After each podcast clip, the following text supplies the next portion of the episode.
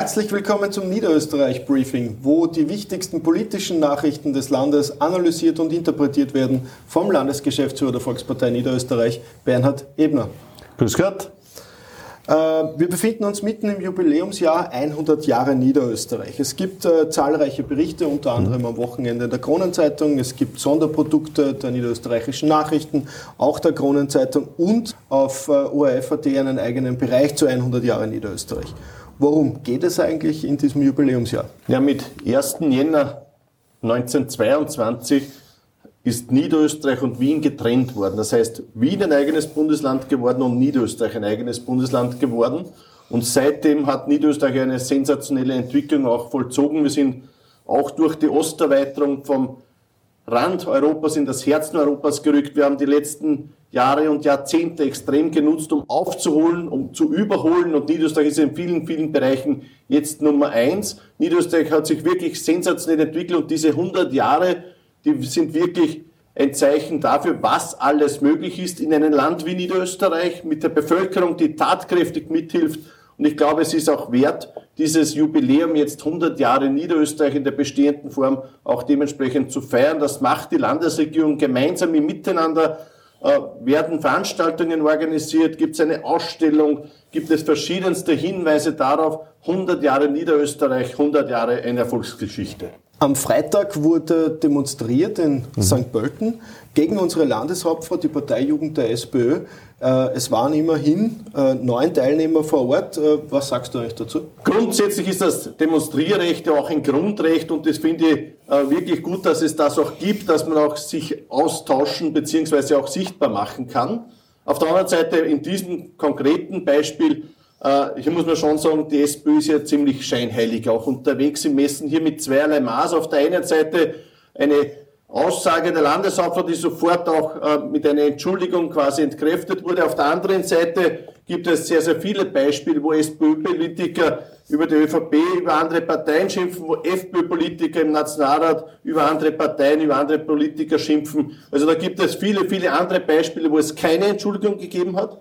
Bei dem anderen konkreten Fall hat es eine Entschuldigung gegeben. Noch dazu, und unsere Landeshauptfrau eines ganz klar betont, sie hat die Lehren ja aus 2017 gezogen, aus diesem Konflikt, der damals geherrscht hat, und hat daher auch in Niederösterreich nicht auf ein Gegeneinander, sondern ganz stark auf das Miteinander gesetzt, das für uns in Niederösterreich seit Jahren jetzt ein Erfolgsgarant ist dafür, dass im Land viel weitergeht.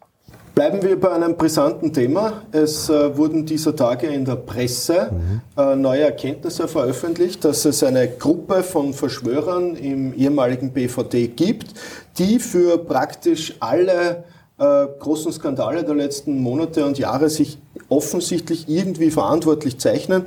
Der, der Kurier hat heute eine Titelseite dazu gemacht. Du hast die aufmerksam gelesen. Äh, warum eigentlich? Hier steht ja im Raum, dass einige Verfassungsschützer eine kleine Gruppe davon, ein Netzwerk, äh, illegale Daten sich organisiert hat, für andere auch illegale Daten aufbereitet hat und diese dann an Dritte weitergegeben hat, bis hin zu Spionagevorwürfe, die da hier in den Raum stehen.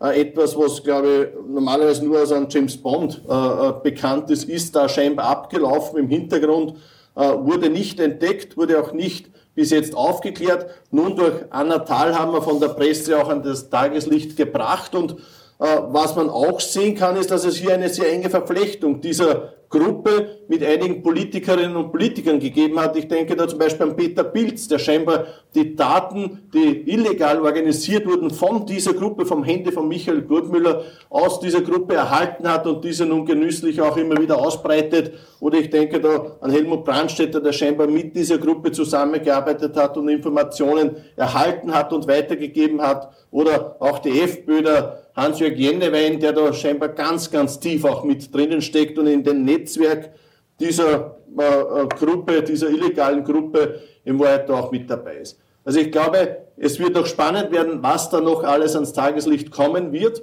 Äh, ich bin fest davon überzeugt, dass hier auch einiges, auch politisch Brisantes dabei sein wird. Und da bin ich gespannt, wie sich das entwickeln wird.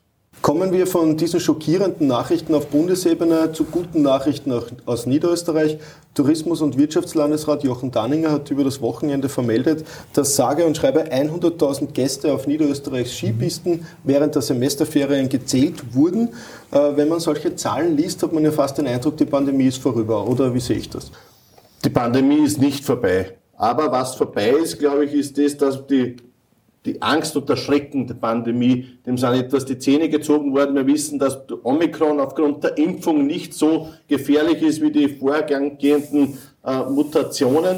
Und daher ist es auch möglich gewesen, hier mehr zuzulassen, auch auf den Skigebieten mehr zuzulassen, auch in, den, in der Gastronomie, in der Hotellerie mehr zuzulassen. Und das wurde auch genutzt. Jetzt in den Semesterferien, man hat es sehr deutlich gesehen, tolle Tourismuszahlen, tolle Besuchszahlen in den Skigebieten. Also ich glaube, da ist Niederösterreich schon wieder in einem guten Schwung drinnen, um auch das heurige Jahr gut über die Bühne zu bekommen und im heurigen Jahr auch hier wieder viele, viele Gäste aus dem Ausland und aus anderen Bundesländern oder auch Niederösterreicherinnen und Niederösterreicher in unseren Tourismuszentren zu äh, begrüßen.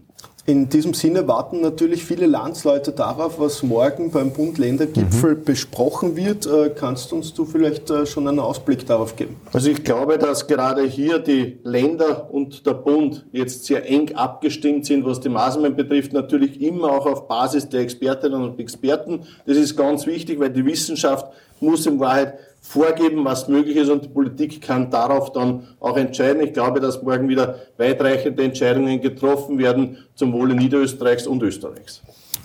Die Semesterferien sind zu Ende. Äh, die Olympischen Spiele gehen noch ein paar Tage. Und äh, da ist Niederösterreich bzw. Österreich hoch erfolgreich dabei. Wir belegen im Medaillenspiegel derzeit Platz 4, mhm. sogar noch vor dem Gastgeberland China. Und auch Niederösterreich hat eine Goldmedaille dazu beigesteuert. Äh, was sagst du, wird es noch weitere Medaillen regnen? Ja, die Olympischen Winterspiele sind für uns Österreich sehr erfolgreich, wenn ich nur daran denke, äh, sechs Goldmedaillen bisher, das sind die zweiterfolgreichsten Winterspiele nach Albertville, also wirklich ein tolles Ergebnis das unsere Sportlerinnen und Sportler für Österreich und auch für Niederösterreich erreicht haben. Benjamin Kahl ist angesprochen worden, eine Goldmedaille für Niederösterreich, ein tolles Ergebnis, das er da erreichen konnte. Und es sind ja noch einige Bewerbe ausständig, vielleicht schafft man da oder dort noch eine Medaille. Es sind ja auch einige Niederösterreicher noch am Start, ich denke da an die Kathi Huber, die zum Beispiel im, äh, an der Ski-Alpin-Kombi noch am Start sein wird, oder der Tristan Takac im Skicross der Männer oder auch im Zweierpop, wo Niederösterreich vertreten ist mit der Katrin Beil und der Jennifer Onasanai. Also ich glaube, da werden wir erfolgreich sein können. Ich hoffe, wir werden vielleicht die eine oder andere Medaille noch dazu gewinnen. Erfolgreiche Winterspiele. Was wollen wir als österreichische Skination mehr? Ja, in diesem Sinne sage ich äh, vielen lieben Dank fürs Zusehen und wir alle wünschen uns noch eine erfolgreiche Woche, sowohl politisch als auch was Olympia betrifft. Schönen Tag.